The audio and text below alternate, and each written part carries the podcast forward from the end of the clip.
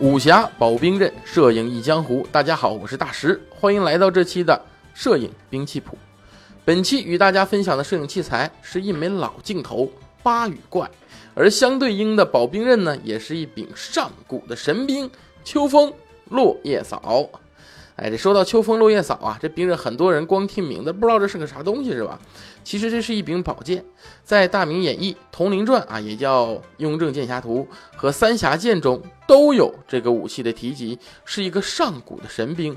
呃，在有的书里边呢，说它是战国时候的铸剑大师欧冶子所铸；有的书里边呢，说是当年大禹所用。哎，这也更远了哈，真是上古了是吧？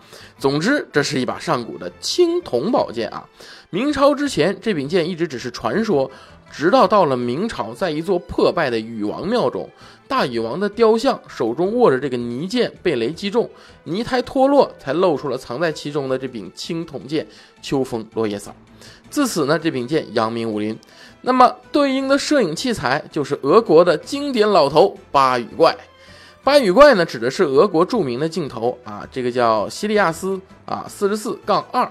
呃，这个西利亚斯四十四系列啊，这个镜头啊，它从一九五零年就开始制造，基于卡尔蔡司的啊标塔五八 f 二镜头的这个光学设计。该镜头一九五八年开始正式生产，此后逐渐延伸出一个庞大的镜头家族。呃，这个西利亚斯四十四系列啊，是史上最大的标头系列，前后由不同的工厂生产。发展出各种版本，大概二十多种啊。不过呢，不管怎么变，镜头结构一直是没有什么大变化的。八羽怪指的就是其中这个四十四杠二这枚镜头，是因为它有八片光圈叶片，由此得名八羽怪。当然了，这个系列镜头呢，肯定不只是四十四杠二这一枚呀，是吧？是八面光学叶片的。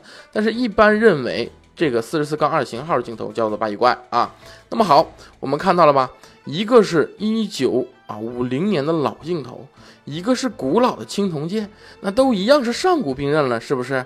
呃，他们是不是能算上一起划等号呢？其实还不能啊。你要说光是年头长的话，这八羽怪还真不算是最老的镜头，对吧？你要画质也不是最好的镜头，那凭什么它又能跟上古神兵秋风落叶扫划等号呢？关键我们要看秋风落叶扫的特性，虽然是一柄青铜剑，但是它是一柄软剑。剑身一抖即可回弯。假如你正在前刺，剑身一抖，甚至可以回弯攻击到你身后的敌人。那么整把剑也可以头尾相连的弯到一起。平时携带，甚至可以把它围在腰上。这也是它叫秋风落叶扫的原因，因为一动就剑扫一片。那么这个时候，我们再看看八羽怪的特点。八羽怪有其最类似的特点，就是旋转性。八羽怪有旋转的郊外。一般我们拍摄时的郊外啊，其实都是实际的一个背景进行了一个虚化，那么形状位置多数都是不发生变化的，只虚化啊。而八羽怪这枚镜头就不同，它非常有意思，它的郊外的物体呀，就像是能移动一样，可以形成一个圆圈的形状，围绕着中间的主体。啊，特别是拍摄以树林为主的背景人像的时候啊，这个树叶哎围着中间那个人的感觉，那个旋转焦外的感觉特别的明显，哎，也让画面看起来呢很梦幻。这就是八羽怪这枚镜头的特点。那么为什么这镜头会有旋转的焦外呢？其实啊，是由于早期结构上设计的问题。早期啊，这光圈全开时候啊，这个场边的。这个边缘部啊，它这个球形畸变校正不彻底，导致呢郊外的光斑呢被压缩成类似椭圆的形状，越靠近边缘，这种形变就越厉害。当然了，郊外的越明亮，哎，这个越杂乱的光斑，哎，它也就会越会形成这种所谓的旋转郊外的情况。那么在当年，这是一种技术缺陷，在今天变成了一种成像特点。八羽怪的色彩是非常浓郁的。那么在画质锐度方面，这枚镜头采用的是双高斯结构。大家都知道，双高斯结构被称为人类光学设计的精华，所以这枚镜头的素质非常可观。再加上双高斯特有的二线性，能使其旋转的焦外变得非常明显。当我们看到了八羽怪的样片的时候，我是第一次这么喜欢二线性。而八羽怪这枚镜头不只有优点，还有缺点啊。缺点是什么呢？就是因为当年技术限制嘛。很多镜头它都是单模或者白头，白头就是没有镀膜啊。那么这使得八羽怪的抗眩光能力非常差，在逆光拍摄时很容易出现雾化的一些眩光，需要配合遮光罩多寻找角度来解决这个问题。那么即使是单模的八羽怪，它那个镀膜也非常的软。我先后呢玩过大概三只八羽怪，呃，那三只的批号也都不一样啊，但是都统一有一个问题，膜非常软。什么叫膜软呢？就是那膜你基本不能擦，你拿棉签一擦，那膜就花啊，就到这个程度，所以叫膜软嘛，对吧？哎，用棉签都要注意。所以这一点大家一定要多多的小心啊！